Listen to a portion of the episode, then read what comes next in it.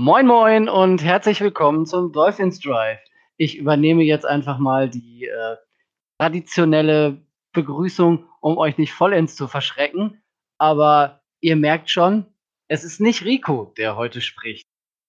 Ähm, Rico nämlich ist arbeitstechnisch dermaßen eingespannt, dass er äh, nicht in der Lage ist, ähm, in dieser Woche am Dolphins Drive teilzunehmen, sodass heute das Team des Dolphins Drive nur aus zwei Mitgliedern äh, besteht, nämlich einmal aus mir, Tobi, der heute mal so Teile der Moderation übernehmen darf und natürlich wieder dabei äh, unser Micho. Hallo Micho. Hallo. Und warum stellst du dich eigentlich immer vor Rico? Es ist doch ganz klar, Rico hat die Hausaufgaben von, von vor zwei Wochen nicht gemacht und deswegen hat er sich für heute krank gemeldet. Alter Trick, kenne ich schon. Ja, das kann natürlich sein, aber äh, da erwarten wir dann natürlich als äh, alte Lehrer natürlich auch eine schriftliche Entschuldigung mit äh, Unterschrift seiner Eltern. Das die Hausaufgaben müssen nachgereicht werden. Natürlich, die müssen nachgereicht werden.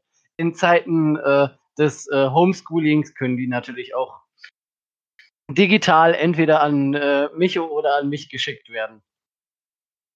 Ähm, gut, bevor wir mit den News anfangen, erstmal ähm, noch ein Punkt in eigener Sache, der mir besonders wichtig ist. Ähm, ich habe mich sehr darüber gefreut, dass äh, einige unseren Aufruf zum Feedback genutzt haben. Also wir haben da einiges an äh, interessanten Dingen von euch bekommen und auch ähm, Hilfestellungen und Möglichkeiten bekommen, um da in nächster Zeit weiterzuarbeiten und äh, vielleicht auch den einen oder anderen in seinem speziellen Fachgebiet mal einzuladen, mal zu hören und uns da eine Expertise zu holen. Dafür erstmal an dieser Stelle äh, ein herzliches Dankeschön. Das äh, führt mich dann auch, welch grandioser Übergang zur. Äh, vor dem Übergang möchte ich mich auch bedanken. Also du bist nicht der Einzige, der sich bedankt, sondern ich möchte mich auch bedanken. Auch ich habe ein paar Zuschriften bekommen, habe ja auch zwischenzeitlich auch mit einigen Leuten gesprochen. Und ja, das hat mich sehr gefreut. Und sowohl, ja, Kritik, ihr seid sehr milde, was Kritik angeht.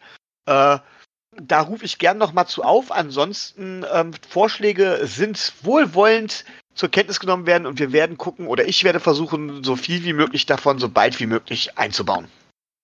So, jetzt darfst du, Tobi. Jetzt darfst du charmant überleiten. Ja, die charmante Überleitung ist nämlich die Verbindung, die, äh, die wir versuchen herzustellen. Ähm, ich hatte nämlich die dankbare Aufgabe und das, äh, das Glück, ähm, in den letzten Wochen mit ähm, zwei Personen zu sprechen, die oder digital mich auszutauschen. Zu der einen Person möchte ich noch nicht besonders viel sagen, weil wir da noch in äh, konkret, konkreteren Gesprächen sind und in konkretere Gespräche ein, äh, einsteigen. Auf der anderen Seite möchte ich euch aber ähm, von meinem, von meiner nächtlichen äh, Twitter-Unterhaltung äh, via Direct Messages mit äh, Travis Wingfield erzählen, den ich nachts um zwei, als ich mal wieder nicht schlafen konnte, nach 35.000 Kaffee, äh, mir einfach mal gedacht habe, gut, der macht, ähm, der macht den offiziellen Dolphins Podcast. Ich sagen, erklär noch mal, was er eigentlich macht, wie man ihn findet. Äh, eigentlich sollte man ihn hören, aber nicht jeder spricht gut genug Englisch dafür, ne? Deswegen erklär es nochmal bitte. Natürlich, also es ist, äh, er ist natürlich ein reiner äh, englischsprachiger Podcast. Er hat ihn früher ähm, privat gemacht und er äh, betreut jetzt den offiziellen Miami Dolphins Podcast. Das heißt, er hat die Kontakte, er hat die Connections zur Franchise, zu aktuellen Spielern, zu ehemaligen Spielern und ähm, ja, er ist da, was das angeht und was die Miami Dolphins angeht, schon eine relativ große Nummer. Und ich habe mir nachts um zwei einfach mal gedacht, hm, ich, äh, ich schreibe ihn einfach mal an, kommt eh nichts zurück. Äh, vielleicht hat er ja ein paar Interessen, äh, interessante Adressen, ein paar äh, Hilfestellungen, die er uns vielleicht geben kann oder so. Und äh, hatte nicht wirklich mit einer Antwort gerechnet. Äh, binnen zehn Minuten war ich dann mit ihm in einem relativ lustigen äh, Gesprächsaustausch. Das fand ich schon sehr bemerkenswert. Und ähm, er hat uns also auch äh, angeboten, wenn wir in irgendeiner Art und Weise äh, eine Hilfestellung bräuchten oder wenn wir äh, um Rat äh, ersuchen, sollen wir uns einfach bei ihm melden. Er hat mir dann auch äh, ein paar Adressen weitergegeben, die wir vielleicht in der mittelfristigen bis langfristigen Zukunft des Dolphins Drives nutzen können. Also er spricht zwar kein Deutsch, aber er hat, äh, er hat gesagt, äh, er guckt mal und äh, versucht mal, sich das anzuhören. Äh, was auch immer das, äh, was auch immer das heißen mag. Aber wir können einen neuen Hörer begrüßen und einer, der tatsächlich in den USA oder in Florida zumindest oder zumindest in Miami, was ja jetzt auch nicht gerade klein ist, äh, eine absolut große Nummer ist. Also das ist eigentlich, wir sind vielleicht äh, die deutsche Stimme der Dolphins, aber die Stimme schlechthin der Miami Dolphins ist halt eben Travis Springfield mit seinem Drive Time, ne? Ja, genau, richtig. Und äh, wie gesagt, ich war völlig, völlig erstaunt, dass, äh, dass äh, da überhaupt eine Antwort kam. Und äh, man merkt schon, dass die Amis äh, sehr daran interessiert sind, ähm, was ähm, so jenseits des großen Teiches passiert. Dazu eine weitere kleine News, die ich eigentlich gar nicht bringen wollte, aber ähm, unsere Freunde von den Miami Dolphins UK haben in einer Umfrage ähm, in Großbritannien, ich weiß nicht, der eine oder andere wird es gelesen haben, ähm, sich rege beteiligt, sodass herausgekommen ist in einer Umfrage, dass die Miami Dolphins die beliebteste Franchise in Großbritannien sind. Und, das, äh, das ist zumindest schön zu hören. Aber ich habe noch, möchte noch mal ganz kurz zurück zu Travis Wingfield, denn wir haben ja darüber geredet, dass wir Spieler einladen wollen, ne? Ja, im weiteren Verlauf, klar. Im weiteren Verlauf. Und er hat uns halt den Tipp gegeben, klar, aktuelle Spieler geht nur über die Franchise selber. Das ist das eine. Äh, ehemalige Spieler wären aber meistens kein Problem und könnte man einfach anschreiben. Ähm, wir haben natürlich mal ganz grob, äh, haben wir auch schon mal Ideen gehabt, äh, wen man einladen könnte. So, mir sind vor allen Dingen so, äh, so ein paar Namen ploppen halt direkt auf. Ähm, ich möchte mal gerne auch fragen, wen hättet ihr denn gerne mal bei uns im Dolphins Drive? Um wen sollten wir uns vielleicht mal kümmern? Das wäre äh, wichtig. Also ich sage ganz klar, meine Nummer 1 Idee war, sobald er retired, Cameron Wake. Ich glaube, dass äh, den haben viele von uns ja, oder die, eigentlich hat den so gut wie jeder von uns spielen sehen noch. Und ähm, ja, Think Big, warum schreibt man nicht Dan the Man einmal an? Aber das habe ich tot nicht gesagt. Ja, also das, das wäre natürlich ein absoluter, äh, ein absoluter Traum und ein absoluter Ritterschlag, wenn äh, die, äh, die historische Nummer 13 äh, bemerken würde, dass es in Deutschland einen äh, Miami Dolphins, äh, eine Miami Dolphins Community gibt und er sich, er sich dazu herablässt, auch mal ein paar Worte mit uns zu wechseln. Ich hatte, ich hätte jetzt eher an zum Beispiel, wenn man Uwe von Scharmann zum Beispiel ansp äh, anschreiben würde. Ich hoffe, dass der noch Deutsch spricht. Also ist ja eigentlich Deutscher, lebt aber schon seit Ewigkeiten in Amerika. Das wäre so einer gewesen, wo ich denke, der könnte, äh, der könnte vielleicht Ja sagen. Ja, und das wäre dann die Frage an alle anderen. Wen könntet ihr euch noch vorstellen? Wen würdet ihr euch wünschen? Wir können nichts versprechen. Und es kann Nein, tatsächlich auch nicht. dauern. Das muss man auch ganz klar dazu sagen. Aber ähm, ja, wie gesagt, was habt ihr noch für Ideen? Also es gibt da. Seid da frei. Wen, wen der aktuellen oder der ehemaligen Dolphins-Spieler ihr haben möchtet.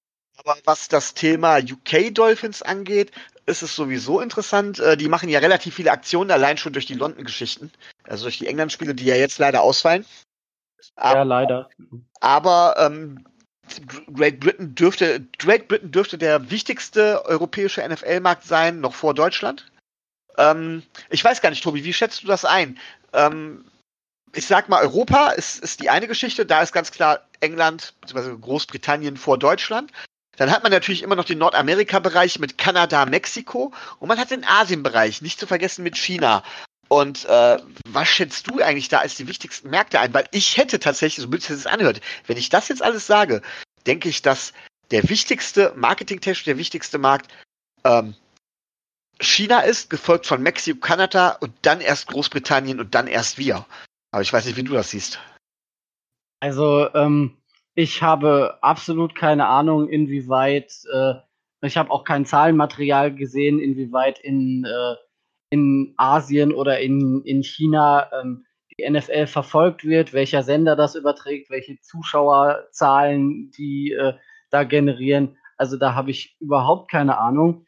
Ähm, was ich sagen kann, ähm, ich hatte in meiner Funktion von den Miami Dolphins mal kurz mit äh, dem Chef von Miami Dolphins Mexiko mich ausgetauscht, weil der nach London kommen wollte und äh, wissen wollte, wie, wie wir das hier europäisch machen. Ähm, mit, den, äh, mit den Jungs von ähm, Miami Dolphins UK bin ich unregelmäßig im Kontakt.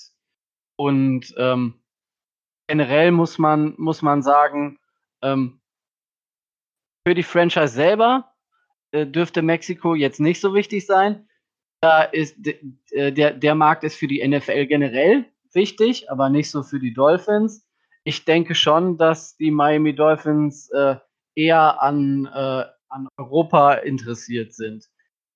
Und äh, dass da die, äh, dass da die, die Briten äh, noch vor uns liegen. Aber das muss ja nicht so bleiben.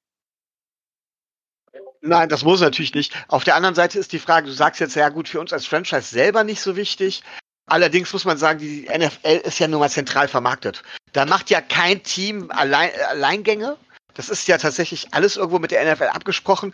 Und die Einnahmen werden ja auch geteilt. Also ich meine, es ist ja nicht so, dass äh, eine Franchise alleine Einnahmen generiert, sondern die Einnahmen werden, glaube ich, durch alle geteilt und dann alle verteilt. Also das ist ja fast schon Kommunismus pur, was sie da machen. Ne, keiner ja, verdient für sich und alle, äh, sondern alle arbeiten für alle. Ja, aber ähm, ich hatte das jetzt eher so äh, als nicht, nicht im finanziellen Hinsicht, so, äh, Hinsicht gesehen, sondern als Bedeutung oder ähm, wichtiger Markt in Anführungszeichen nach dem Motto, da wollen wir an Bedeutung gewinnen oder da zeigen wir uns auch oder da sind wir präsent, aktiv als Marke oder so.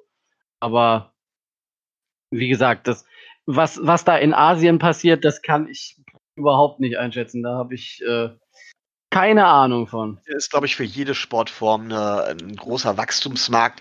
Aber es ist ja zum Beispiel schon auch äh, ganz klar gesagt worden, dass die NFL auf keinen Fall Live-Spiele in Asien oder in China austragen wird, einfach von, weil das von der Logistik her absolut unmöglich ist. Da ist Europa wesentlich einfacher, egal von welcher Stelle, weil da die Entfernungen einfach so groß sind, ähm, äh, dass das einfach nicht geht.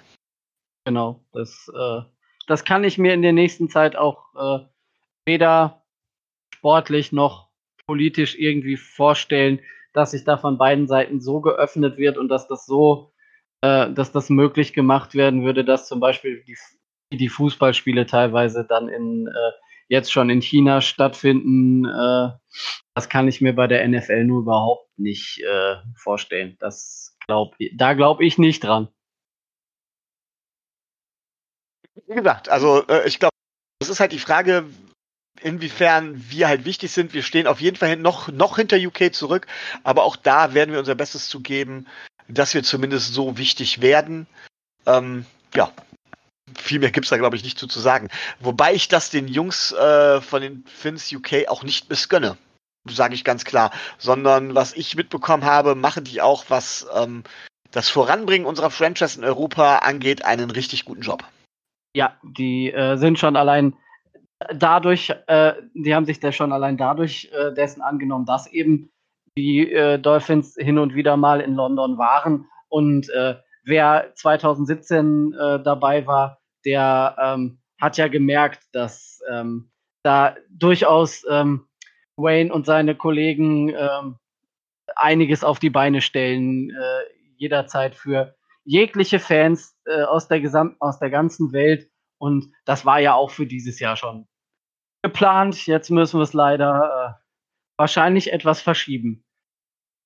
Nichtsdestotrotz würden die Dolphins in Deutschland spielen, hätten wir wahrscheinlich diese Verantwortung auch und würden das auch machen. Ja gut, wir haben, und das wäre meine Frage jetzt, wir haben ja noch keinen offiziellen Fanclub, ne? Nein, wir haben noch keinen offiziellen Fanclub. Das ist in den letzten Monaten und Jahren, ich habe das ja schon mal gesagt, auch äh, aufgrund des deutschen Vereinsrechts äh, schwieriger geworden und ist irgendwie ein bisschen eingeschlafen, die Idee. Vielleicht kriegen wir es irgendwann noch mal hin, dass wir es noch mal anschieben und dass, äh, dass wir es da äh, noch mal so machen. Also wir sind äh, zum Beispiel bei den Dolphins in Miami als EVI, äh, EV in Gründung äh, schon anerkannt. Wir bekommen äh, regelmäßig Infos. Also die wissen schon, dass es uns gibt und versorgen uns auch immer mit äh, den notwendigen Informationen. Also es hat jetzt nicht, es hätte jetzt von der von der Hinsicht nicht so die äh, nicht so die Auswirkungen, äh, die es vielleicht die es vielleicht äh, in Deutschland haben würde, wenn man jetzt den Schritt zum EV geht. Aber nichtsdestotrotz, die Idee lebt immer noch. Genau, an der Stelle vielleicht mal tatsächlich Butter an die Fische und das ist jetzt nicht abgesprochen und Tobi wird mich vielleicht gleich äh, dafür für das, was ich jetzt sage, auch hassen.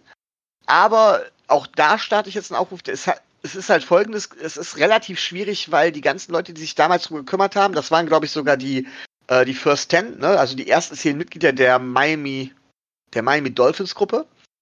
Ja, äh, genau, richtig. Die hatten sich ja damals darum gekümmert und die sind halt quer durch die Bundesrepublik verstreut. Teilweise haben sich auch deren Lebensumstände geändert und ähm, dementsprechend ist es für die halt schwierig geworden, da jetzt sowas auf die Beine zu stellen.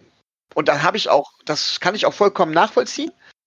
Ähm, und ich möchte niemandem die Idee klauen, denn ich könnte es zeitlich im Moment zumindest auch nicht wirklich stemmen. Allerdings, falls sich jemand bemüßigt fühlt, da nochmal irgendwo aktiv zu werden, das Ganze in die Hand zu nehmen oder sowas, einfach am besten bei Tobi melden. Ich glaube, Manpower oder andere Power kann man da wirklich gebrauchen. Ähm, da ist vielleicht, ich glaube, die Leute, die es ursprünglich angefasst haben, nicht böse wären, wenn, äh, wenn sie da unterstützt werden würden oder wenn man ihnen gewisse Dinge ganz einfach auch aus der Hand nehmen würde, sodass sie da, äh, ja, dass sie da nicht mehr, keine Probleme mehr haben. Oder sehe ich das falsch, Tobi? Du, da es nicht abgesprochen ist, ist es natürlich weder mit, mit mir noch mit den noch mit den anderen abgesprochen. Ich habe keine Ahnung, wie die, wie die das, wie die das sehen. Ich denke nicht, dass sie, äh, dass sie böse wären. Ich denke, dass es geht auch nicht darum, sie auszuboten, sondern es geht eigentlich nein, um Nein, nein, nein, auf ne? gar keinen Fall. Es geht um Unterstützung. Ähm, also die First Ten werden immer die Gründer quasi des, des, des, des späteren Vereins bleiben. Das ist genau, richtig. Ähm, nur, um das, nur um das auch nochmal klarzustellen.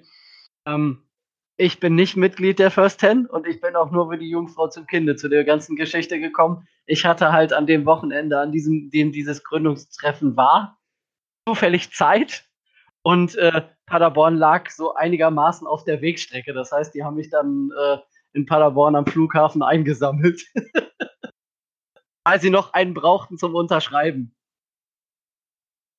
Ja gut, also, aber nichtsdestotrotz, also die Idee soll ja nicht sterben. Und äh, deswegen, wenn jemand Ideen hat, Möglichkeiten hat, sich gerne engagieren möchte in dem Bereich, äh, glaube ich, stellen wir gerne den Kontakt auch her.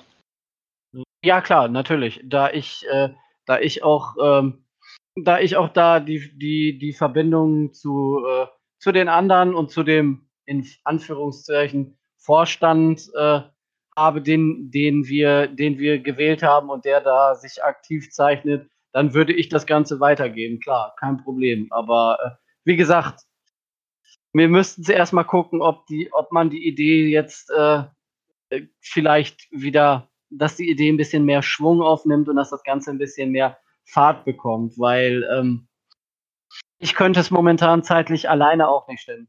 Das sage sag ich auch ganz klar. Das ist auch kein Problem. Also das ist, das, das muss man ganz klar sagen. So ein Ding, ja. das ist auf jeden Fall Arbeit. Ähm, Unterstützung ist das eine. Ähm, sowas zu stemmen und auf die Beine zu stellen, was ganz anderes. Und das ist bei vielen von unseren Lebensentwürfen ganz schlicht und ergreifend oder die derzeitige Phase, die wir haben, einfach schlicht und ergreifend nicht möglich. Ähm, es soll nicht aufgeschoben werden und deswegen war der Aufruf. Aber gut, jetzt habe ich dich unterbrochen, Tobi. Es ging, ja. um, die Fins UK, es ging um die Fins UK, äh, dass, dass, dass die Miami Dolphins in England der, die beliebteste Franchise, NFL-Franchise sind. Ähm, ja, du hast aber noch weitere News, glaube ich, ne? Ja, wir, wir haben äh, einiges. Also wir haben einige wichtige und einige, einige, einige weniger wichtige. Äh, eine weniger wichtige Neuigkeit zum Beispiel ähm, wäre jetzt zum Beispiel, dass Tua Tagovailoa in, äh, ähm, in Florida angekommen ist und seinen Lebensmittelpunkt jetzt auch offiziell in Richtung Miami verlegt hat. Das heißt, er ist umgezogen. Ist er alleine umgezogen oder weißt du, ob da noch jemand, ist seine Familie mit oder ähm, ist er komplett alleine gekommen? Hat, hat, er eine verlobte Freundin, die mitgezogen ist? Oder hat er wie so viele äh, man kennt das ja auch aus den, aus den Serien, sowas wie Ballers oder so, hat er auch so seinen äh, Stab, seinen persönlichen Freundestab mitgenommen. Ich glaube, Cristiano Ronaldo im Fußball war das auch mal, der irgendwie eine ganze Straße mit sieben Häusern für seinen ganzen Familienclan ja, gekauft ja. hat oder so, ne? So ähnlich ist das ja in der NFL auch gang und gäbe. Weißt du da irgendwas? Oder? Ähm, ich kann es dir nicht genau sagen, aber äh, im Vorfeld des Drafts wurde ja damit spekuliert, dass seine Eltern wohl mitkommen würden. Und ich denke, dass zumindest die auch äh, mitgezogen sind. Wer der jetzt von seiner Entourage sich noch mit dran gehängt hat, ob Oma, Opa, keine Ahnung, das äh, weiß ich jetzt nicht. Das habe ich auch nicht nachgelesen. Ich habe halt nur die, die News gelesen, dass er jetzt offiziell umgezogen ist. Entourage. Tobi schmeißt mit Fremdwörtern um sich. Ich, ja. bin, hier bald, ich bin hier bald falsch, glaube ich. Aber gut, weiter. ich habe noch, doch habe ich verstanden, was du meintest. Irgendwann komme ich ja. vielleicht nicht mehr mit, aber bis dahin ja. bleibe ich dir noch erhalten. Äh, ne? ähm, dann eine andere News, wo wir eben bei, äh, bei ehemaligen Dolphins waren. Äh, der ein oder andere wird noch den ehemaligen Dolphins Safety Bakary Rambo kennen. 2017, glaube ich, Mitglied der Dolphins im Roster.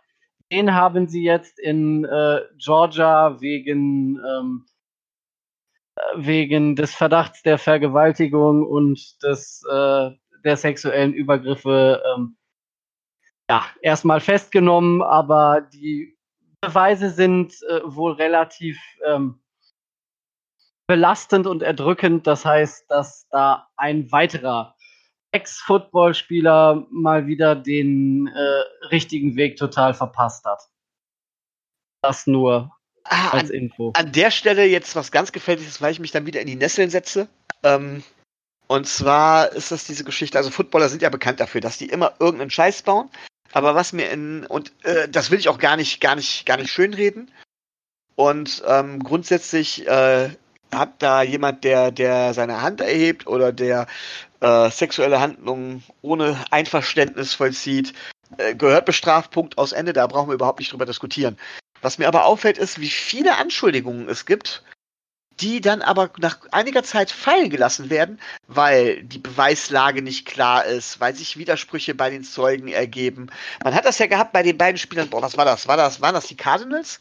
Oder war das hier die Andre Baker und ähm, der, die, äh, die den Banküberfall gemacht haben sollten? Ja, ja, ja, genau. Äh, mit den geklauten Giants und oh, ich glaube auch Cardinals, ja. ja, auf jeden Fall sind die, sind die ja tatsächlich komplett entlastet worden von allem. Äh, den wollte man einfach nur was anhängen. Die Zeugenaussagen, die, die wurden später geändert, da hat sich alles irgendwie, also da stimmte alles hin und vorne nicht. Und man hat das ja jetzt schon so einige Male erlebt, dass äh, so Anschuldigungen irgendwie äh, tatsächlich aus der Luft gegriffen sind. Warum auch immer. Ob man dann versucht, damit versucht dann die, die, die, die Spieler zu erpressen oder was da steckt. Aber deswegen sollte man immer ganz, ganz vorsichtig sein, bevor man gerade in dem Bereich was vorverurteilt. Nochmal, jemand, der schuldig ist, keine Frage, gehört bestraft und da brauchen wir auch nicht drüber diskutieren, das will ich auch nicht schönreden und es gibt genug, die das auch tun. Das ist auch nicht das Problem. Aber ich finde das in letzter Zeit doch sehr auffällig dass da auch immer wieder zurückgezogen wird. Ja, was vor allen Dingen sehr auffällig ist, so ligaweit, ist so die Tatsache, dass eben solche, solche Geschichten äh, an, äh, an die Öffentlichkeit kommen und dass jetzt gerade äh, so in der, in der Off-Season halt der ein oder andere da so aktive Spieler in Konflikt äh, mit dem Gesetz kommt. So zum Beispiel auch der, der Kicker der New York Giants, der äh, ohne gültige Fahrerlaubnis gefahren ist, dann sich mit irgendeinem geprügelt hat und abgehauen ist und dann deswegen auch äh, Stress jetzt mit der Polizei hat. Sorry, und, das finde ich aber nur richtig. Ähm, es gab ja hier in Deutschland einen ähnlichen Fall, von dem ich zufälligerweise relativ genau weiß, äh, nämlich äh, unser lieber netter Fußballnationalspieler Marco Reus, der jahrelang ohne Führerschein gefahren ist. Und das ist für, und der ist, der ist ganz, ganz, was hat, was hat der gehabt? Der hat ein paar, paar tausend Euro Geldstrafe bekommen und das war's. was ich für einen Witz ja. halte, denn äh, macht das unser eins gefährlicher Eingriff im Straßenverkehr und das ist lebensbedrohend, was da passiert. Also das ist ja schon fast, geht schon fast Richtung versuchte fahrlässige Tötung, so nach dem Motto. Ähm, ich finde das nicht witzig. Und dann finde ich es nur okay, wenn die auch tatsächlich äh, richtig Stress bekommen und nicht, wie das bei uns passiert ist, weil er ist ja ein guter Sportler und deswegen tun wir mal so, als wäre das nicht so schlimm. Also sorry, das geht überhaupt nicht. Ja, das, äh, das sehe seh ich genauso und ich hätte auch äh, bei Herrn Reus so meine, äh, meine Bedenken gehabt und das Strafmaß finde ich auch nicht wirklich äh, angemessen. Aber da brauchen wir dann auch nicht diskutieren, ob man den Spieler mag oder nicht oder wen's, wer so eine Scheiße baut, gehört tatsächlich sanktioniert und zwar sowohl von der Justiz als auch im sportlichen Bereich. Weil es ist nun mal auch eine Vorbildfunktion, die da jede Spieler haben. Es gibt äh, zahlreiche junge Menschen, die zu diesen Spielern aufschauen und wenn ich dann halt so höre, ich weiß, das ist jetzt Fußball und nicht Football, aber wenn ich höre, Marco Reus fährt ohne Führerschein, Yogi Löw hat kein Problem damit, mal eben seinen Führerschein abgeben zu müssen, weil er irgendwie, was war das, 130 km/h zu schnell war oder sowas. Und zwar ja, mehrfach, ja. mehrfach und auch kein Unrechtsbewusstsein. Und das als Vorbild, da braucht man sich dann über manche Dinge wiederum nicht wundern. Und dann sollte man auch gerade im Football-Bereich, ähm, wo viele Leute nacheifern, dementsprechend auch äh, hart durchgreifen. Apropos ähm, hart durchgreifen, ungerechtfertigte ähm, Vorverurteilung und so weiter und so weiter. Da haben wir eine sehr wichtige News für die, äh, für die Franchise. In dieser Woche hat sich nämlich geklärt, äh, dass Xavier Howard, der ja bereits, ich glaube im Februar oder März war das, von der Justiz äh, vom Vorwurf der, des äh, körperlichen Übergriffs auf seine äh, Freundin freigesprochen wurde, von der Liga jetzt auch äh, das Signal bekommen hat, dass die NFL ihn nicht sperren wird. Das heißt, äh, Xavier Howard ist ähm, Day One ready. Da hat, glaube ich, im, äh, im Januar die Freundin ihre zuerst ähm, erhobenen Vorwürfe äh, zurückgezogen, sodass de dem Ganzen dann die Grundlage entzogen wurde und ähm, da kann man jetzt spekulieren, warum sie ihn eventuell angezeigt haben könnte, warum sie äh, das wieder zurückgezogen haben könnte. Das kann man jetzt nur spekulieren. Wichtig ist äh, als News für die Miami Dolphins ähm, die Secondary mit äh, Byron Jones und Xavier Howard äh, kann ab Spieltag 1 eingesetzt werden. Das ist sehr, sehr wichtig, ja.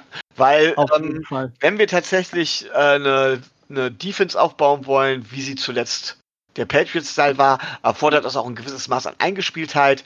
Und wir sind zwar dieses Jahr noch, diese Saison noch nicht äh, Playoff-ready, sage ich mal, aber ähm, auch so eine Defense braucht länger, um sich einzuspielen. Und deswegen ist es auch wichtig, dass Xavier Howard von Anfang an bei dem Building-Prozess der Defense mit dabei ist.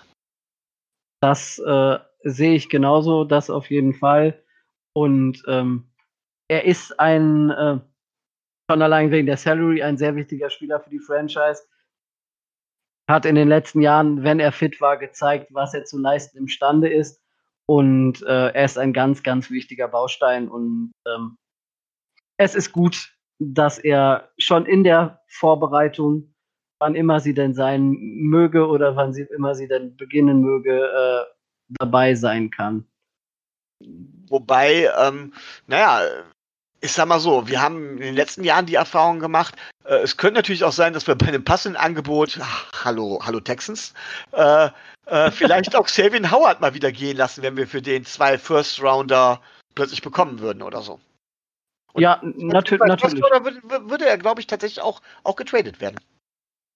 Für zwei First gehe ich, geh ich schwer davon aus, ja. Aber man, äh, man wird sehen, was da noch kommt. Apropos, man wird sehen, was da noch kommt. Ähm, Brian Flores hat seinen Coaching-Staff in dieser Woche ähm, verstärkt mit äh, zwei weiteren Positionen, die er äh, eingebaut hat. Das ist auf der einen Seite Steve äh, Ferens, wer den Namen kennt. Das ist der Sohn von Kirk Ferens. Der könnte bei gerade den älteren ähm, und College-affinen Leuten ein leichtes Klingeln äh, verursachen, weil sein Vater Kirk Ferentz ähm, eine lange Zeit äh, der Coach der äh, Iowa University war. Und der wird als äh, Coaching Assist äh, Assistant äh, nach Miami wechseln und wird dort ähm, dann seiner Tätigkeit nachgehen. Welchen Bereich, also äh, du sagst ja Assistant Coach, klar. Äh, aber welchen Bereich wird er denn vor allen Dingen eingesetzt? Das ist einfach nur ein äh, Coaching Assistant. In welchem Bereich genau jetzt äh, er da tätig wird? Bei Coach McVay, äh, der jemanden braucht, der ihn von der von der Seitenlinie wegzieht. Ja, genau, genau. Ähm, man, man könnte, ähm, man könnte jetzt ähm, spekulieren und könnte gucken, was, äh, was eben Steve Ferrens in seiner äh, aktiven äh, Karriere vorher gemacht hat. Ähm, er war vorher O-Line, äh, O-Line-Man in, äh, bei Iowa von 2013 bis äh, 2016, war danach äh, zwei Jahre jetzt äh, bei Central Michigan als äh, Coaching Assistant äh, aktiv. Von daher wird er wohl eher im Offense-Bereich äh, eine Ergänzung sein. Aber das ist, wie gesagt, nur Spekulation. Was er jetzt genau macht, das weiß man äh, nicht wirklich jetzt genau. Aber wie gesagt, ich würde denken, dass er das Bindeglied zwischen Chen Gailey, OC, Steve Marshall, O-Line-Coach und eben ähm, ähm, Brian Flores sein könnte, dass er da so ein, ein, Verbind, ein verbindendes Element darstellen könnte. Aber das ist nur Spekulation. Was er jetzt genau macht, weiß man nicht. Ja gut, also da muss man ja zu sagen, zwar kommt ähm, Brian Flores aus dem, aus dem äh, Bill Belichick Tree, aber er wird ja das System Bill Belichick nicht eins zu eins umsetzen, beziehungsweise umsetzen können, weil bei den Patriots ist Bill Belichick nun mal allmächtig. Das wird es bei den Miami Dolphins so in der Form nicht geben. Ähm, und er ist ja auch selbst noch als Head Coach dann dementsprechend in der, in der, in der Phase, sich selbst zu finden. Äh, ich verbuche das auch mal unter Ausprobieren. Vielleicht hat er da eine Idee gehabt, vielleicht hat er, hat er eine Idee auch von den Patriots mitgenommen, wie er sagt, von wegen, wo ihm, wo das jetzt dem Coaching-Staff insgesamt hilft. Ähm, können wir alle nicht sagen. Oder es kann auch einfach nur ein Versuch sein, dass er tatsächlich das irgendwo anders gesehen hat und gesagt hat, von wegen so, das will ich jetzt auch mal testen, weil ich könnte mir vorstellen, dass das da und da was bringt. Ja, also ähm, der, Vater, Kirk Ferentz, war drei oder vier Jahre, glaube ich, sogar ähm, bei den Cleveland Browns unter äh, Bill Belichick. Und der Bruder von äh, Kirk Ferentz war äh, Tight End Coach bei den Patriots. Das heißt, ähm, Brian Flores kennt die, ganze Familie quasi. Und naja, vielleicht hat okay, er da also wieder so eine Vitamin B-Geschichte. Das wird es auf jeden Fall sein. Das, das okay. Ja, bin ich ja nicht so der Fan von. Ja, wie, wie gesagt, ich kann, man kann da jetzt nichts zu sagen, weil man nicht weiß, wofür genau er jetzt äh, verantwortlich ist und ähm, welche Aufgaben er jetzt genau hat. Darf ich, ja wieder, da, da, darf ich jetzt wieder den Bösewicht spielen und sagen, so von wegen Brian Flores, hey, ich kenne deine Familie noch, noch aus New England. Weißt du was? Du kommst zu uns. Was du machen sollst, keine Ahnung. Irgendwann finden wir schon, aber du kommst erstmal. Naja, selbst, selbst das, selbst das könnte man ja nur spekulieren. Also das weiß man ja, ja. Äh, nicht. Das äh, hört sich jetzt im ersten Augenblick so an, so wie du es beschrieben hast, wenn ich ehrlich bin. Na, naja, wie gesagt, da man keine, da man keine Beschreibung hat, kann man nur gucken, äh, welche Infos hat man über äh, Steve Ferrens und die Ferrens Family, welche Verbindungen gibt es zu Brian Flores, welche Positionen hat er vorher aktiv gespielt, was hat er vorher äh, so an Coaching-Erfahrungen gemacht und dann, naja, kann man sich's denken, aber ob das jetzt richtig ist, ist natürlich auch eine andere Sache. Gut, aber kommen wir zum zweiten Spieler. Das ist nämlich äh, Colby Smith. Den hat man eingestellt als Offensive Quality Control Coach. Ähm, Colby Smith, ähm, auch ein ehemalig äh, aktiver Footballer, Running Back, ähm, hat äh, bei den, unter anderem bei äh, den Kansas City Chiefs gespielt, ähm, kommt vom College aus äh, Louisville und war auch bei den Broncos und äh, bei den Jacksonville Jaguars äh, im erweiterten Roster. Da hat er aber nicht äh, gespielt. Ähm, als Coach hat er 2012 angefangen als Strength and Conditioning Coach bei Arkansas. Dann war er Running Back Coach bei Western Kentucky, Louisville und bei Rutgers. Und äh, bei äh, Rutgers zum Beispiel klingeln einem ja auch schon wieder die Ohren, weil diese Verbindung äh, ist ja auch nicht gerade neu, dass die, äh, dass die Links zur University of Rutgers gerade bei Brian Flores auch da sind. Worauf ich aber nochmal hinweisen möchte, ist, dass äh, Louisville ist ja das ehemalige Coach von, äh, von Devante Parker, so wenn, wenn ich das doch genau in Erinnerung habe. Das heißt, auch die kennen sich. Kobe Smith und Devante Parker haben zwar nicht viel miteinander zu tun, aber zumindest kennen sie sich. Die genaue Position war Offensive Quality Coach, sagst du, ja? Offensive Quality Control Coach. Ja. Oh, und das heißt für mich so ein bisschen, das hat so was mit Spielanalyse, wahrscheinlich irgendwie im Bereich Analytics, äh, Kontrolle, Spielzuganalyse und so weiter zu tun, dass er in dem Bereich dann eher eingesetzt wird. Das würde ich jetzt so interpretieren, weil man kann den Coaches natürlich jeden Namen geben, den man will, klar. Ähm, was letztens, was es letzten Endes ist, äh, ja, muss man sehen. Also das äh, äh, kann man da, was dahinter steckt, kann man noch nicht sagen, ne? Nee, nicht wirklich. Aber, aber das, das würde für mich das ungefähr bedeuten. Also wirklich im Bereich äh, Spielzuganalyse, Analytics, äh, vielleicht so ein Bindeglied oder sowas, würde auch seine Coaching-Vergangenheit, äh, was er bisher gemacht hat und seine, seine Spielzugerfahrung halt eben für, für sprechen. Ne? Ähm, ja, genau. Das, das wäre so der auch, Bereich, wo ich ihn sehe. Dass man auch gerade versucht, dadurch ähm, durch jetzt die Hinzunahme eines weiteren Running Back affinen Spielers versucht, das Laufspiel in Miami vielleicht ein bisschen zu verstärken, was ja sehr, sehr, sehr stiefmütterlich behandelt wurde im letzten Jahr. Und schon allein da durch die Tatsache, dass wir ähm, mit dem zweiten Jordan, mit dem zweiten Howard, Jordan Howard und mit Matt Breeder zwei neue Running Backs haben, würde das ja schon dafür sprechen, dass ähm, da ein starker Gesichtspunkt drauf gelegt wird. Ob das jetzt so ist, wie Adrian Franke, ich glaube, im vorletzten seiner Podcast gesagt hat, dass die ähm, Corona-Krise dazu führt, dass das, dass das Running Game in der NFL eventuell wieder stärker in den Fokus geraten könnte.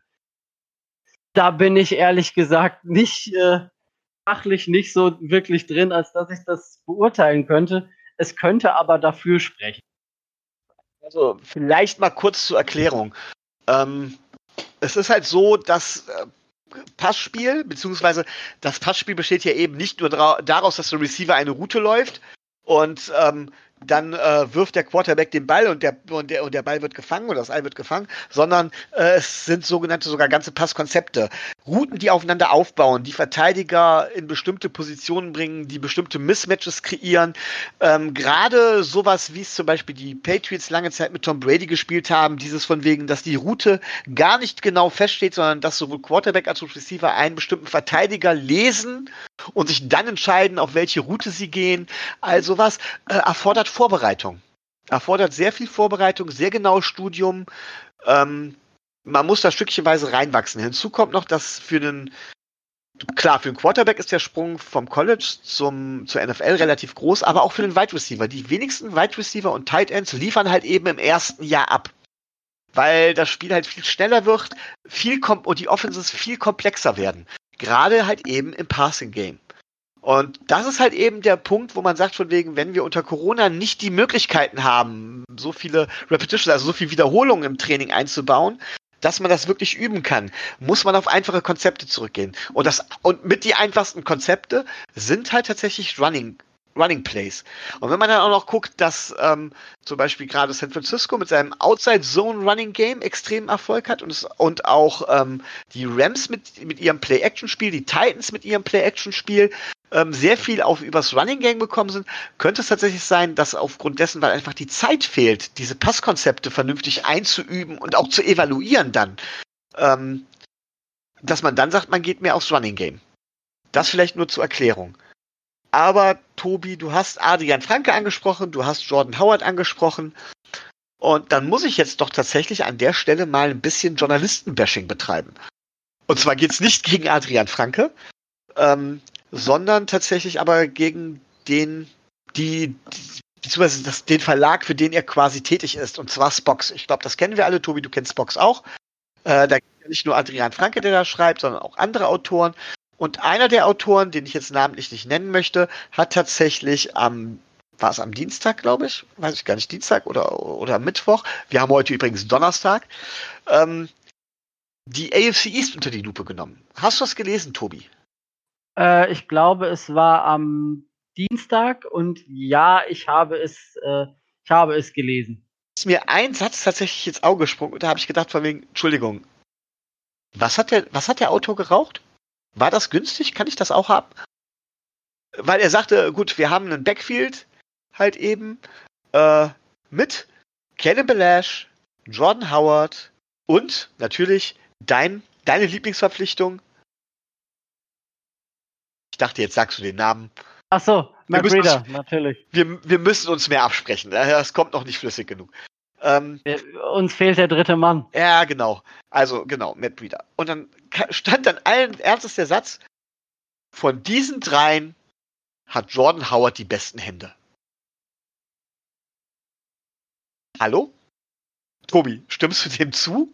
Äh, nein, dem stimme ich nicht zu. Das Ganze hat aber eine, äh, hat aber eine Vorgeschichte, die in den amerikanischen Medien so aufgewärmt wurde. Und ich glaube, Adrian Franke hat sie oh, vor ein oder zwei Wochen schon mal äh, erwähnt, äh, dass Jordan Howard sich mal wieder vor die Presse gestellt hat und äh, sein Improvement in der Offseason mal wieder so toll dargestellt hat, als ob er jetzt die goldenen Hände hätte. Das hat er allerdings. Wer, wer, würdest, wer würdest du sagen, ist denn der beste Passempfänger von unseren drei Running Backs, von den drei äh, genannten Running Backs? Von den dreien, die du gerade genannt hast? Ja.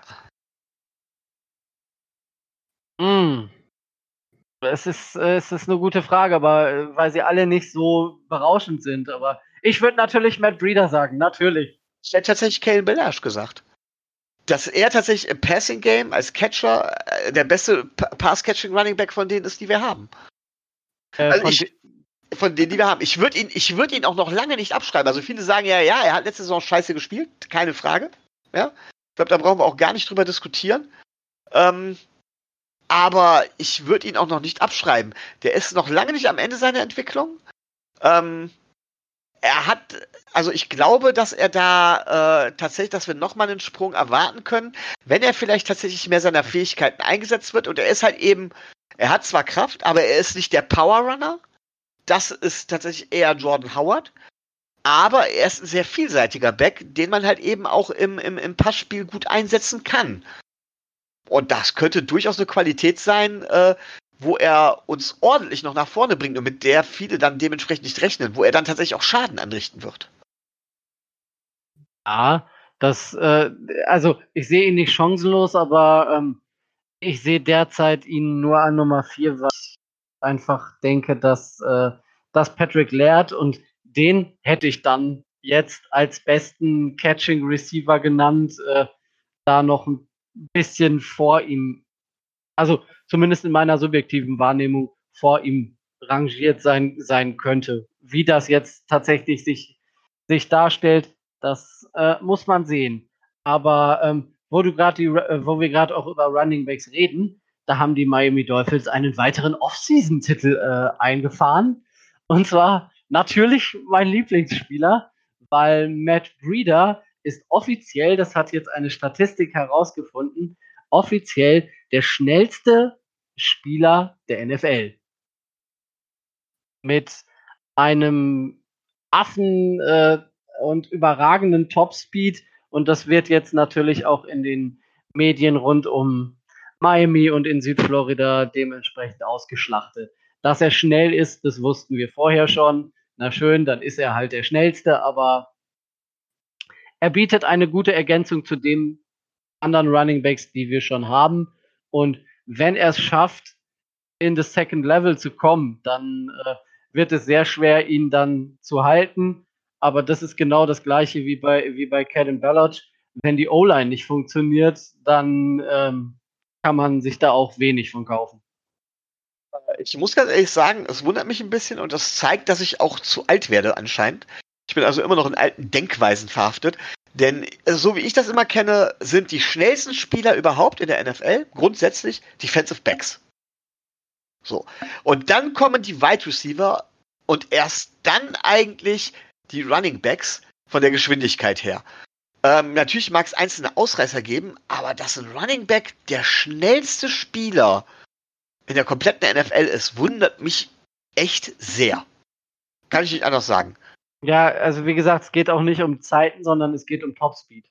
Okay, ja, okay. Das ist möglich, ja, okay. Um man, das, dreht sich um halt alles so, man dreht sich halt alles so, wie man es will, ne? Ja, natürlich. Ne? Und äh, so, dass man es gut verkaufen kann und dass man sagen kann, ja, die Dolphins kommen und die haben die Besten und das Schönste. Das ist ja klar. Das ist ja logisch.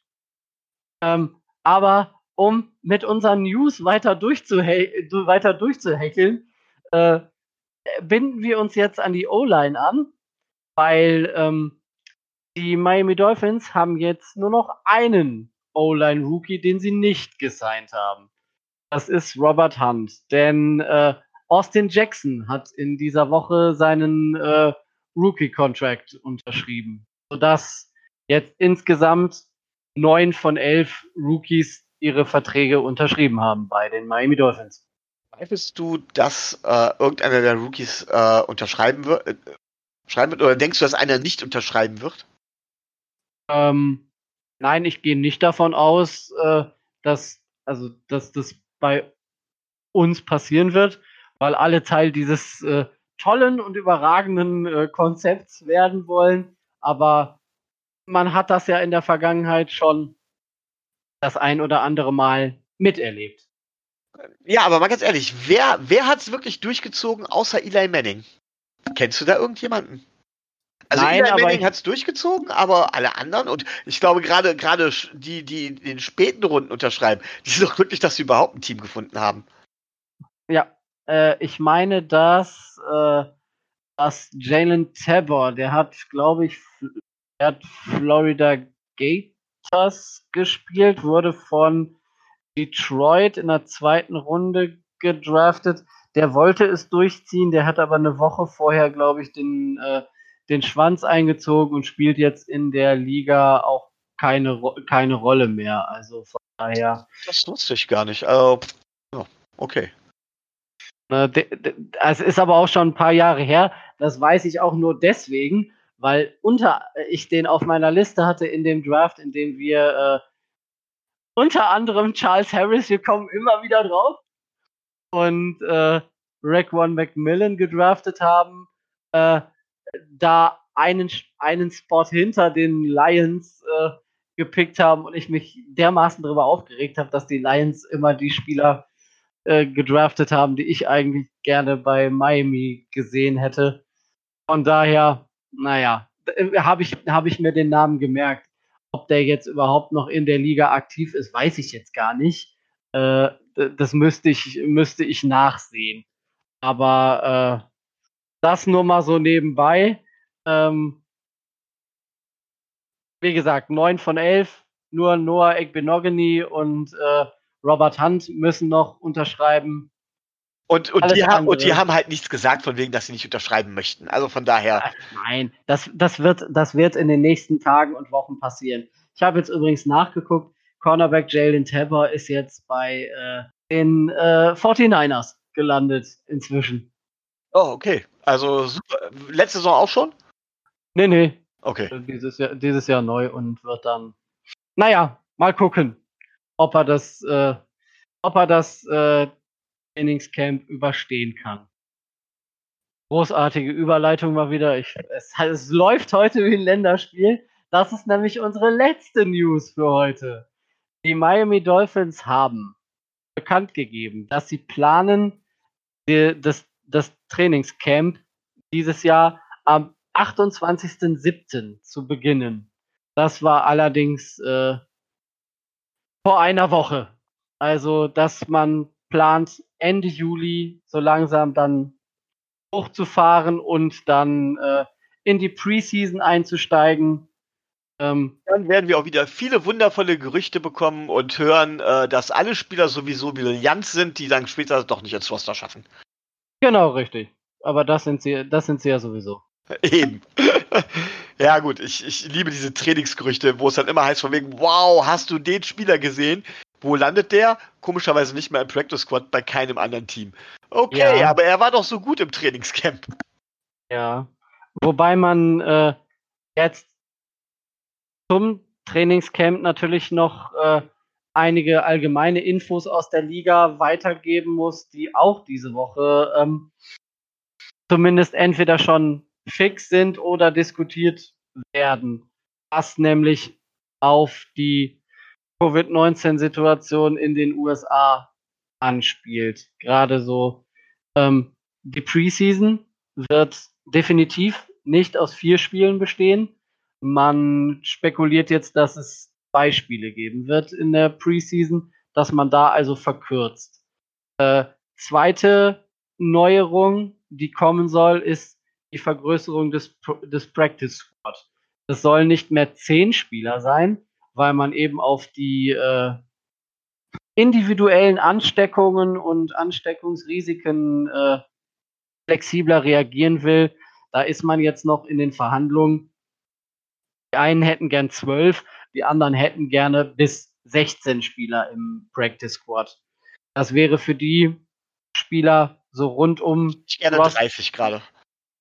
Äh, ja, genau. Also, ne, das äh, würde schon eine höhere, höhere Flexibilität bedeuten und es würde mehreren Spielern den Arbeitsplatz oder zumindest ein Gehalt in irgendeiner Art und Weise sichern.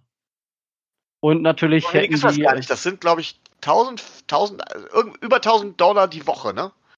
Ja, genau, richtig. Und ich wollte gerade sagen, damit verdienen die, selbst wenn die es nicht ins Roster schaffen, schon mehr als ich. Ja, das, äh, das stimmt. Das äh, ist richtig. Ich denke ja, an Mor Moritz Böhringer, der sich, der ja, glaube ich, immer noch irgendwo in den Practice Squads rumhampelt. Ähm, der verdient, äh, sagt man immer von wegen, oh mein Gott, äh, ne, der, der, der, der macht ja nur das oder so, aber der verdient, wie gesagt, mehr als fast alle anderen als wir. Mit Football. Also, und er wird dann wahrscheinlich irgendwann, irgendwann in der kanadischen Liga landen oder sowas und da wird dann auch gar nicht so schlecht bezahlt. Das, also wird wahrscheinlich, wird wahrscheinlich so passieren, wenn, wenn es solche äh, Liga-Versuche wie äh, XFL und was auch immer es da äh, gab, nicht nochmal an den Start schafft, dann wird er wahrscheinlich in der kanadischen Liga äh, landen und dann da auch einigermaßen äh, Geld verdienen können. Und äh, wenn nicht, zurück nach Deutschland und festangestellter Coach bei einem Erstligaverein kann er immer noch werden. In Deutschland. Da kann man immer noch ein Auskommen von haben. Was hältst du denn äh, von der, ja, von der Idee, das Practice Squad zu vergrößern?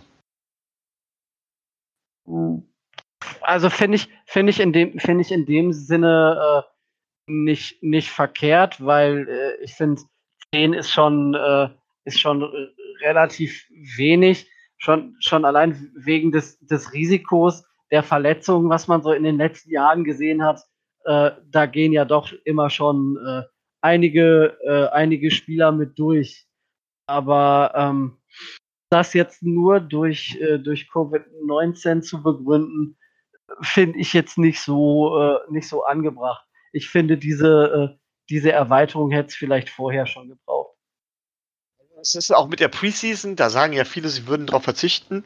Und ich habe letztens noch gehört, das Ganze ist gleichzeitig ein Testlauf dafür, jetzt unter den neuen Playoff-Bedingungen natürlich auch, und da die Preseason eh relativ unbeliebt ist, ähm, die Preseason auch weiter einzustampfen. Das wäre also quasi so der erste Weg dorthin. Ja, also es, es tut nicht weh. Ich habe äh, Oh, wann habe ich den? Ich glaube heute noch einen äh, noch einen Kommentar Kommentar gehört. Äh, wir wissen ja alle, wann die wann die Starter spielen, wie lange die Starter in der Preseason spielen Und, Teilweise äh, sogar gar nicht. Also ich glaube, die Rams waren das oder sowas, die haben ihre Ja, Starter genau. die komplette Preseason über nicht spielen, gar nicht spielen lassen, ne? Also Ja. geht immer mehr dahin. Also im ersten Spiel gar nicht, im zweiten Spiel einen Drive, im dritten Spiel äh, ein, ein Quarter und im vierten Spiel wieder gar nicht. Also äh, das kann man ja schon relativ, äh, relativ fest sagen, wann da, wenn überhaupt, irgendwelche Starter auf den Platz kommen. Und äh, das ist echt so wenig. Die Bedeutung ist für die Spieler wichtig, die so zwischen äh, 50 und 60 bei den Roster-Spots äh, rumlaufen. Für alle anderen ist es dann doch eher, äh, naja, nicht ganz so entscheidend. Und von daher, ob es jetzt zwei oder vier Spiele sind, das macht es jetzt nicht so. Wobei man auch Folgendes sagen muss, ich meine, wir wissen alle nicht, wie es laufen wird. Wir können alle nur spekulieren, aber auch die NFL und die Politik selber bereitet sich auch auf den Worst Case vor und auch die, die Zuschauer, die Fans auf den Worst Case vor, indem sie immer wieder sagen, sie können sich vorstellen, dass gar keine Saison stattfindet. Das ist immer noch eine Option. Die Pläne, denke ich mal, liegen dafür in der Tasche, in der, in der Schublade. Ähm, und da, das ist durchaus möglich. Ich frage mich sowieso noch, wie das die anderen großen amerikanischen Ligen, die NHL, die MLB und auch die, äh, vor allem die NBA machen werden, die ihre Saison auch noch zu Ende spielen müssen. Ähm, Bei der NBA, die sind ja schon am weitesten, die haben ja schon einen konkreten Plan. Ähm, die machen ja so ein, so ein Playoff-System in Disney World, also in Orlando, Florida. Ja, aber auch die NFL macht sich allmählich Gedanken und sie bereitet halt alle darauf vor, ne? Ähm, Ja, das Ist ja natürlich. immer, wir, keiner weiß, wie es ist, es ist alles Spekulation und äh, man muss durchaus damit rechnen, dass keine reguläre Saison stattfinden wird. Äh, da, da sollte man gerade äh, vor dem Eindruck davon ausgehen, dass sie ja äh, in Texas jetzt die, äh, die Texans und die Cowboys getestet haben und da es da, ich glaube, fünf oder sechs äh, positive äh, Covid-19-Fälle gab. Unter Also anderem. alleine Dallas, dachte ich. Die- Ja, es, es kann, also ich habe gelesen, dass es fünf oder sechs waren. Ich weiß jetzt nicht, ob bei einer Franchise oder bei beiden. Auf jeden Fall ist äh, Ezekiel Elliott betroffen. Das äh, wurde bekannt gegeben.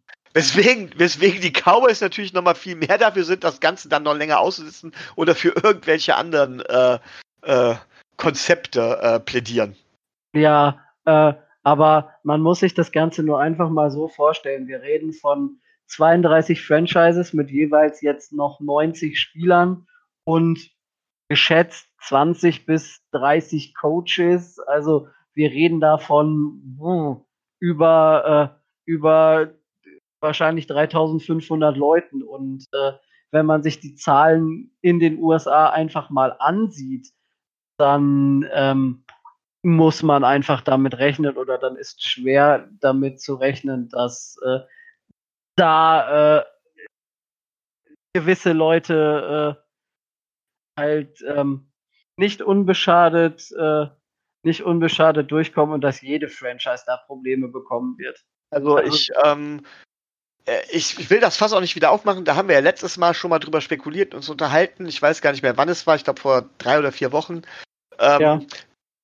Wo ich nach wie vor zu stehe. Ich glaube an eine zweite Welle. Ich glaube, dass wir sowieso nochmal einen Lockdown erleben werden. Das ist das eine.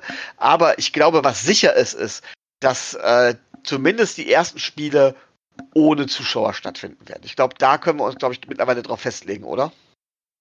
Ich gehe, äh, gehe schwer davon aus. D damit, damit muss man rechnen. Also ähm, die, die Amerikaner ähm, sind gerade, glaube ich, bei oh, 2 Millionen, 2,2 Millionen äh, Infizierten und äh, in den letzten, von den letzten sieben Tagen waren, glaube ich, vier oder fünf in Florida die Tage mit den höchsten Neuansteckungsquoten. Das heißt, die Welle äh, bricht gerade gerade bei, un, äh, bei uns oder bei den Dolphins jetzt in Florida jetzt gerade erst so richtig äh, nochmal durch. Also da ist an äh, Spielbetrieb mit Zuschauern überhaupt nicht zu denken. Da die sollte man vielleicht gerade auch mal zu sagen, ähm, als Miami Dolphins-Fan sollte man wissen, dass es in Miami nicht unbedingt kalt ist.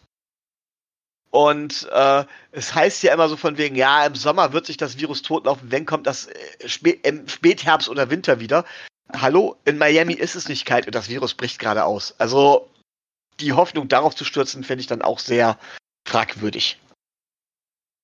Ja, zumal das ja halt alles nur äh, unbewiesene Thesen und äh, wahrscheinlich sogar Hoffnungen nur sind. Äh, da sollte man äh, schon äh, wissenschaftlich an die ganze Geschichte rangehen und äh, ich kann es mir ehrlich gesagt nicht, nicht vorstellen, dass wir eine Saison mit, mit Zuschauern erleben werden. So, so schade ich das finde, so, so leid es mir für jeden NFL-Fan tut und so traurig ich auch persönlich bin, dass, dass sich für mich gar nicht die Frage stellt, ob ich äh, in dieser Saison vielleicht nochmal rüberfliege oder nicht. Aber das Risiko ist einfach äh, in der Hinsicht viel, viel, viel, viel, viel zu groß weil ähm, ich gehe auch in Deutschland schwer von, äh, schwer von einer zweiten Welle aus und äh, äh, um es mal jetzt spontan über den Sport hinauszudenken, der Kreis Gütersloh und äh, die Fleischfabrik von, äh, von Herrn Tönnies, der Nachbarkreis meines Kreises. Von daher, ähm, naja, ich erlebe heute oder seit gestern wieder, wie das Ganze dann wirklich explodieren kann. Mit den ganzen Covid-19-Fällen und wie das alles weitergeht. So, dann sind wir aber, soweit ich das gesehen habe, wenn du nichts mehr hast. Äh Doch, ich habe tatsächlich noch zwei Dinge. Ah, sehr gut. Dann sind wir mit den News noch nicht fertig. Naja, was heißt News?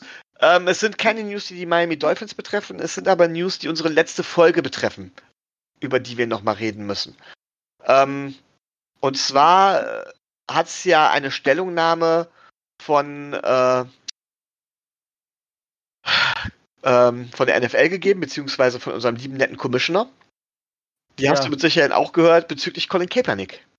Ja, natürlich, die habe ich, äh, ähm, er hat hab gesagt, verfolgt. Er fände es gut, wenn Colin Kaepernick ein neuen, äh, neues ähm, Team finden würde und er würde das auch unterstützen. Und äh, er hat was man was ich ihm hoch anrechne, ist, dass er, dass er im Grunde genommen gesagt hat, wir sind mit der Geschichte Colin Kaepernick falsch umgegangen. Wir haben das falsch gemacht. Ähm, das das äh, spricht für ihn. Aber was sollte er auch anderes sagen? Das ist wieder das, der andere Punkt. Aber ähm, er hat den Ball ganz elegant an die, an die einzelnen Teams äh, zurückgespielt und hat gesagt von wegen, ja, es muss sich natürlich erstmal ein Team finden und das ist eine Teamentscheidung. So, ja. Und äh, jetzt gibt es natürlich wieder viele, die Colin Kaepernick fordern, wo ich so nach wie vor sage, sorry, der ist meiner Meinung nach äh, stand jetzt wahrscheinlich sportlich allerhöchstens Nummer 3 Quarterback und als Nummer 3 Quarterback nehme ich lieber einen Jungen, der sich irgendwie noch entwickeln kann, als Colin anstatt Colin Kaepernick, der jede Menge auch Unruhe mit reinbringt. Das ist eine sportliche Entscheidung. Aber nochmal, ich betone, ich finde es gut, dass die NFL und das Godell sich so geäußert hat. Ja, was, was, was ich in dem, was ich in dem Fall so, so erlebe, ist, äh, ist jetzt so die Tatsache, dass jeder sagt, ja, ja, äh, die NFL hat da einen Fehler gemacht und wir sind alle dafür, dass, äh, dass er einen Job bekommt, dass die aber äh, den schwarzen Peter oder die Karte, ja, nur signed ihn doch mal, äh, einfach von sich wegschieben und sagen, ja, ja, äh, jede Franchise, das finde ich gut, aber nicht unsere bräuchte eigentlich, was, was, was konsequent wäre, wäre, wenn er eine Art Botschafterrolle in der NFL bekommen würde, und zwar bei der, bei der NFL selber und nicht bei einem einzelnen Team, einer einzelnen Franchise. Das wäre konsequent gewesen. Ähm, ich finde es gut, dass es zwar geäußert wurde, aber nichtsdestotrotz ist es Augenwischerei.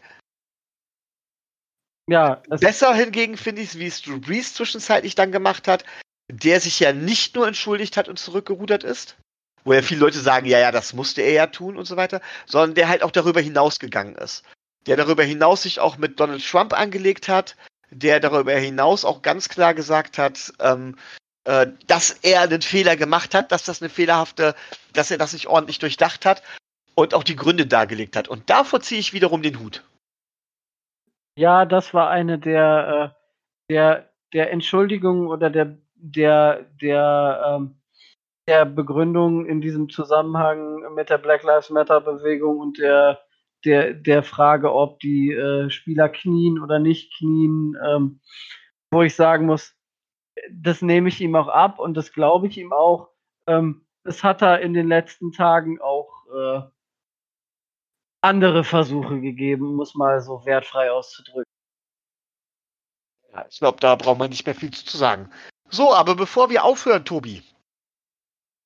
Ja. Jetzt kommt ja Moment der Wahrheit. Es geht um die Hausaufgaben. Wie gesagt, Ja, ja. Ist nächstes Mal dran. Meine Frage war damals, wie sieht es mit dem Salary Cap aus? Wen, inwieweit, inwieweit spielt beim Salary Cap der Coaching-Staff eine Rolle? Kann man den Coaching-Staff im Grunde genommen mit Geld zuscheißen, wie man möchte, um sich den Coach zu holen, die man will? Oder muss man da auch in irgendeiner Form den Salary Cap beachten? Denn normalerweise geht das Salary Cap ja nur, ich glaube, um die 51 teuersten Spieler oder sowas, aber das wirst du mir gleich mit Sicherheit sagen. Und die zweite Frage war dementsprechend, apropos Salary Cap, was kann man als Team dafür tun, um zusätzliche Einnahmen außerhalb des Salary Caps für seine Spieler zu generieren? Zum Beispiel durch Werbe- oder Sponsorenverträge. Hat man da als Team Einflussmöglichkeiten oder ist das durch die NFL dementsprechend ja, gedeckelt oder reglementiert? Ähm, machen wir die zweite Frage zuerst. Ähm, wir haben hier äh, in der NFL äh, schwerreiche Milliardäre mit äh, zig Beteiligungen an diversen Firmen und diversen ähm, Kooperationen und ähm, es ist von der NFL nicht äh, verboten, äh, gewisse, ähm, gewisse Werbeverträge zu machen. Allerdings werden natürlich ähm, äh, wir sagen es mal so, es wird gerne gesehen, wenn offizielle Sponsoren der Liga ähm, durch aktive Spieler vertreten werden und die dann da in offiziellen äh, Werbespots äh, auftreten. Zum Beispiel ähm, Aaron Rodgers macht ja Werbung für Allstate Farm. Das ist, glaube ich, eine Versicherung, die auch, äh, sie ist, glaube ich, nicht NFL Premium Sponsor, sondern äh, aber NFL-Sponsor und das wird halt gerne gesehen, wenn die äh, Zugpferde der Liga auch äh, für diese Firmen werben. Und wenn wir mal unsere Freunde der äh, New England Patriots äh, nehmen, Robert Kraft kriegt äh, seine Leute überall unter, wenn er denn, äh, wenn er denn möchte. Der ist an so vielen äh, Firmen und äh, Dingen beteiligt. Also das äh, ist ein leichtes, da äh, seine Spieler so noch zu versorgen. Das heißt, im Endeffekt wird ja eigentlich die Salary Cap dadurch komplett unterlaufen. Wenn du, wenn du Äh. hingehen kannst und sagen kannst zum Ding, pass mal auf, Junge, ich kann dir dieses Jahr nur hier, was weiß ich, äh, mein lieber Jimmy Garoppolo, ich kann dir dieses Jahr nicht, nicht 34 Millionen zahlen, sondern nur 27 Millionen. Aber ich habe hier drei Werbeverträge über mehrere Jahre für dich mit jeweils drei Millionen. Das ist natürlich auch voll garantiert. Unterschreibst du denn unter den Bedingungen? Dann hat das ja nicht mehr viel mit Gleichgerechtigkeit oder mit, mit Gleichberechtigung oder dem, dem Salary Cap letztendlich zu tun, oder? Ja, ist, das darf, das darf natürlich keinen direkten Zusammenhang haben. Das ist ja klar. also- Wie legt man denn den Zusammenhang fest? Also ganz, ganz, ganz blöde gefragt. Die, die NFL-Franchise-Besitzer äh, sind, wir sagen immer so schön, alte, weiße, reiche Männer. Die haben auch zig Unternehmen, an denen sie beteiligt sind. Und anstatt die halt über die Franchise offiziell mit Geld zuzuscheißen, sag ich mal, gehen die ganz einfach hin und zahlen denen offiziell über die Franchise weniger und geben denen dafür über maßlos überteuerte äh, ähm, Werbeverträge aus ihren Unternehmen und hätten damit die Salary Cap umlaufen. Und wie willst du es dementsprechend beweisen? Oder ist es da tatsächlich, gibt es dann Untersuchungen und das ist untersagt? Oder wie ist die Regelung? Eine, ein direkter Zusammenhang äh, darf nicht äh, gegeben sein. Das ist wohl, äh, Das heißt, das ist wohl so, das ist richtig. Das, das wird, das wird auch überprüft. Also du kannst nicht, kannst nicht hinkommen und sagen, äh, unterschreib unter den Bedingungen äh, und das Geld, was du von der Salary Cap nicht bekommst, lege ich jetzt auf der anderen Seite noch durch einen Werbevertrag drauf. Das darf, Aber- also dieser direkte Zusammenhang darf nicht erkennbar sein. Das wird darf, schon. äh, darf nicht offiziell sein, sagen wir es mal so. Genau, aber wer, wer, äh, wer will, äh, wer will das, äh, wer will das überprüfen? Ja, gut, es wäre natürlich eine Lösung zu sagen, von wegen, es darf keine Werbeverträge mit unter mit mit mit äh, mit Firmen geben, an denen der Franchise-Besitzer eine Beteiligung hat. Ja, das, das wäre richtig, aber auch da äh, ist es ja ein leichtes für, äh, für diese Spieler, äh, für die, für die Spieler sowieso, aber für die, äh, für die Besitzer, das zu umlaufen, weil ähm, Kooperation mit anderen Firmen äh, einzugehen unter der Maßgabe, dass, äh, dass sie einen Sponsorenvertrag mit dem und dem Spieler eingehen, äh, das wäre ist ja auch ohne weiteres möglich. Also klare, ähm, klare Frage. Haben, mir ist das jetzt schon klar, aber ganz klare Frage. Glaubst du, es wird so gehandhabt und glaubst du, die Miami Dolphins handhaben es auch so? Ähm, glaubst du, es, ob ich glaube, dass es so gehandhabt wird? Ja. Ob ich glaube, dass bei den Miami Dolphins so läuft? Eher nein, weil äh, Ross ist eher, ähm, der ist ja eher mit Immobilien äh, reich geworden und da sind die, äh, da sind die Möglichkeiten, die man da hat, äh, nicht so deutlich gegeben, da äh, Spieler zu Werbeverträgen direkt unterzubringen. Ich denke, das wird. Äh, also ich stelle eine klare Frage und eine klare Hypothese in dem Zusammenhang nehme ich auf. Ähm, nicht direkt Miami Dolphins, aber äh, wir alle kennen Bill Belichick, wir alle kennen Robert Kraft. Wir alle wissen, dass, und die Franchise hat teilweise herausragendes, der New England Patriots herausragendes geleistet, gerade Bill Belichick im Ersetzen von Spielern. Ähm, aber gerade an einen Tom Brady denke ich, der ähm, immer wieder auf Geld auch verzichtet hat, zumindest offiziell, aber Milliarden oder millionenschwere äh, Werbeverträge hatte in der Gegend. Ähm, und ich fand das schon relativ auffällig immer wieder. Und ähm, es war nämlich so, Tom Brady war bei den Quarterbacks, bei, der, lag bei den Quarterbacks immer irgendwo um Platz 10, zwischen 15 und 10 rum, aber bei den Gesamtverdienern mit weitem Abstand auf Platz 1.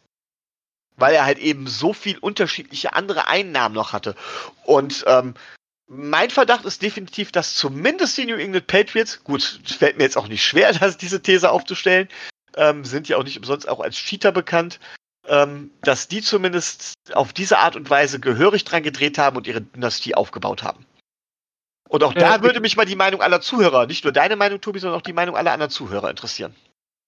Hm, ich, ich gehe davon aus, dass das passiert und dass das, äh, dass gerade auch da bei den New England Patriots das besonders äh, indirekt gehandhabt wird, gerade wenn man so sieht, wer da für wie viel offizielles Geld unterschreibt und ähm, welche Mannschaften sie in den letzten Jahren so äh, zusammen hatten und wer da freiwillig auf äh, zig Millionen verzichtet, wo dann immer die Argumente der Gegenseite kommen, ja, ja, das machen die, weil die, äh, weil, weil die wissen, dass sie da, äh, dass sie da Titel einfahren können und dass sie da Siege einfahren können, aber ähm, kein, äh, kein Spieler verzichtet freiwillig auf äh, sehr viel Geld aus, äh, außer er heißt vielleicht Dirk Nowitzki, der das tatsächlich ähm, scheinbar wohl gemacht hat. Also hätten, wir das Patriots Bashing, hätten wir das Patriots Bashing für diese Folge auch beendet. Ähm,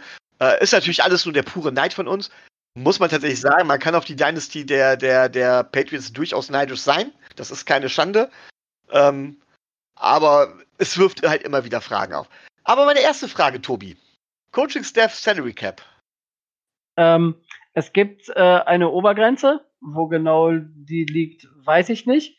Wie man die, wie man die Sachen verteilt, äh, das bleibt jedem, äh, jedem selbst überlassen. Das heißt, du kannst nicht mit 100 äh, Millionen dir da deinen äh, dein Dream Coaching Staff zusammenbauen. Also da gibt es auch eine Salary Cap. Ähm, ja, es gibt zumindest nur, äh, also kein, keine Salary Cap in dem Sinne, dass man sagt, es ist eine Salary Cap, aber du hast ein gewisses Budget, äh, was du für diesen Teilbereich ausgeben darfst. Liegt es vielleicht daran, oder, oder äh, ist das dann die Begründung dafür, dass man Dave, Dave Giulielmo hat gehen lassen, weil er angeblich zu viel verlangt hat? Weil tatsächlich war das ja eine Geschichte, die ich nicht wirklich verstanden habe, weil der tatsächlich gute, meinen Augen gute Arbeit geleistet hat. Und wenn es keinen Grund gab wie Salary Cap oder sowas, äh, dann hätte man ihm doch verdammt nochmal das zahlen können, was er gewollt hat, denn wert war es wahrscheinlich. Das, das ist äh, richtig, ja. Aber man kann nicht, äh, wie gesagt, man kann es nicht, äh, man kann nicht alles äh, die Leute mit Geld zuscheißen, weil dann äh, natürlich dann wieder die Gefahr besteht, dass da das dann, dass dann das System äh, außer, äh, außer Kraft gesetzt wird. Da hast du meine Fragen auf jeden Fall schon mal beantwortet, weil das mit dem Salary Cap bei den, auch wenn es kein Salary Cap ist, mit dem Salary Cap bei den Coaching-Staffs habe ich nicht gewusst und wirft ein bezeichnendes Licht auf vieles. Ähm, wirft auch ein bezeichnendes Licht darauf, warum dann in der NFL oftmals so gehandelt wird, wie es getan wird. Ähm, ja, finde ich auf jeden Fall spannend. Danke für die Antwort. Na, äh, wie gesagt, es geht halt um. Äh, ich ich, äh, ich äh, versuche da, da, den Begriff Salary Cap zu vermeiden, weil es kein Salary Cap ist, sondern ähm, nennen wir es Budget, weil äh, jede, jede, jede Franchise hat ein, ein gewisses Budget dafür zur Verfügung, um die, äh, um das Coaching-Staff und alles, was da, äh, was so an Mitarbeitern ist, äh, zu zahlen. Da kann man nicht machen, was man will. Aber wo ist denn der Unterschied zu der Salary Cap? Also im Prinzip ist es ja auch so, ich habe auch für die Spieler ein Budget. Punkt. Für die sich alle Spieler bezahlen darf. Ja, aber äh, der Salary Cap zum Beispiel verändert sich ja von, von Jahr zu Jahr wird festgelegt, berechnet sich offiziell aus äh, einer Formel, die, ach Gott, ne, also groß, großartig kompliziert ist. Soweit ich das weiß, gibt es das beim Coaching-Staff halt nicht. Das heißt von wegen, das wird von der NFL geil oder die, die, die Franchises setzen sich zusammen, ja. die Owners sagen von wegen so und so viel machen wir dieses Jahr und gut ist. Ja, genau, richtig. So und da gibt es da gibt's im Gegensatz zu den Spielern keine Gewerkschaft, die da irgendwie dazwischen haut und irgendwas will. Oder gibt es gibt's eine, gibt's eine, wäre vielleicht die nächste Hausaufgabe, Tobi. Gibt es ja. gibt's eine Coach-Gewerkschaft?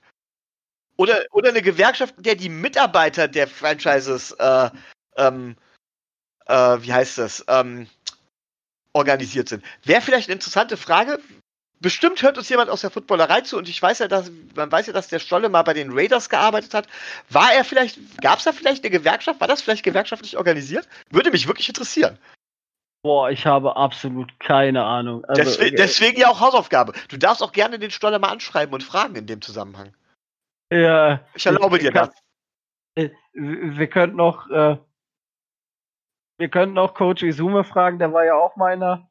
Ja, aber der, der, der, da geht es um die Coaches, richtig. Ja, ja, aber den könnte man ja auch fragen, inwieweit äh, da seine Vertragsverhandlungen, die er da geführt hat oder die er da vielleicht äh, geführt haben sollte, davon beeinflusst worden sein könnten. Aber also, Tobi, klarer Arbeitsauftrag bzw. Hausaufgaben. Ich sag jetzt mal, weil du dieses Mal geantwortet hast und nächstes Mal Rico antworten muss, muss es nicht zur nächsten Folge, sondern erst zur übernächsten Folge sein. Herausfinden, gibt es für die Mitarbeiter und für die Coaches eine Gewerkschaft? Beziehungsweise wer legt da dementsprechend das Budget fest und können die sich irgendwie dagegen wehren? Ja, also ich werde ich werde versuchen, es äh, es herauszufinden. Schreib doch wirklich die beiden Leute an, die ich genannt habe. Also wirklich tatsächlich Stolle und Patrick Isum. Ich erlaube dir in dem Zusammenhang abzuschreiben. Das nennt man auch Recherchearbeit, darfst du gerne tun. Ich werde meine Quellen und da, wo ich die äh, Informationen herbekomme, jetzt hier nicht, äh, nicht offenlegen. Es ist ja keine wissenschaftliche Arbeit. Ich werde einfach, werde einfach blöde irgendwo abschreiben. Ah, vollkommen in Ordnung, Tobi. Ich bin dankbar dafür, dass ich hier einen Spezialisten habe, der sich damit immer weiter reinbeißt. Ich weiß, dass man oftmals zum Spezialisten gemacht wird, wie halt eben die Jungfrau zum Kinde. Ich habe es bei mir in der Schule erlebt. Äh, ich bin Datenschutzbeauftragter und Geld plötzlich als jemand, der großen Wert auf Datenschutz legt und unheimlich viel Ahnung davon hat. Dabei stand ich letztendlich als ein Datenschutzbeauftragter gesucht wurde, nur zufälligerweise in Blickrichtung. Ähm, seitdem bin ich aber Spezialist für Datenschutz geworden. Ganz toll, so kommt man zu sowas. Tobi. Also du wirst Nein. nur Spezialist für Gewerkschaften, für Salary, für Gehalt, ähm, viel Spaß dabei. Naja, dann. Äh, ich kann ja auch, ich kann ja auch Gewerkschafter werden noch. Tu dir keinen Zwang an. Naja, ich bin in, äh, also ich bin in keiner Gewerkschaft organisiert und äh, das wird auch schwierig. Gerade äh, in meinem Bereich ist das ja alles hier relativ äh, durch die Kirche abgedeckt. Von daher, da ist mit Gewerkschaft schlecht. Ich darf als Beamter bin ich so, gibt sowieso keine Gewerkschaft. Nee, das äh, äh, bist du nicht in der, wer ist das, GEW oder so? Es, es, gibt Lehrerverbände, das sind aber keine Gewerkschaften. Also wir haben als Beamte zum Beispiel auch kein Streikrecht oder sowas. Wir müssen, ja, nee, das, wir müssen das akzeptieren, was uns gesagt wird. Wir haben es als Beamte ganz, ganz schwer. Ich bitte um eine Runde Mitleid. Ja, ja, die, äh, wir werden äh, das Mitleid äh, an die Beamtenschaft und äh, an alle Beamten da draußen, die Miami Dolphins sind und äh, naja, wir bemitleiden euch jetzt äh, eine ganz, ganz, ganz, ganz lange Zeit. Dankeschön. Ja, Tobi, haben wir's. Machen wir einen Deckel drauf. Ja, würde ich sagen. Äh, ja, mit einer Stunde und kürzester Folge hat natürlich mal wieder super geklappt. ja, aber tatsächlich ist es, eine, ist es eine der kürzeren Folgen, muss man ja auch mal dazu sagen. Ja, uns fehlt die halbe Stunde von Rico. Ja, das merkt man, genau. ne, die Redezeit fehlt uns dann doch. Gut, dann würde ich sagen, ähm, vielen Dank, äh, Micho, für deine Zeit. Vielen Dank für deine Hausaufgaben. Fand ich tatsächlich äh, ziemlich äh, lustig und lehrreich äh, auf alles das, äh, was da noch kommt. Und äh, von meiner Seite aus alles Gute, schöne Woche, genießt es. Wir werden versuchen, nicht äh, einen Zwei-Wochen-Rhythmus hinzukriegen, sondern nächste Woche auch wieder mit Rico dann zusammen einen Dolphins Drive äh, hinzubekommen. Und danach sind wir zumindest in Nordrhein-Westfalen schon in den Sommerferien. Euch alles Gute. Bis dann. Ciao.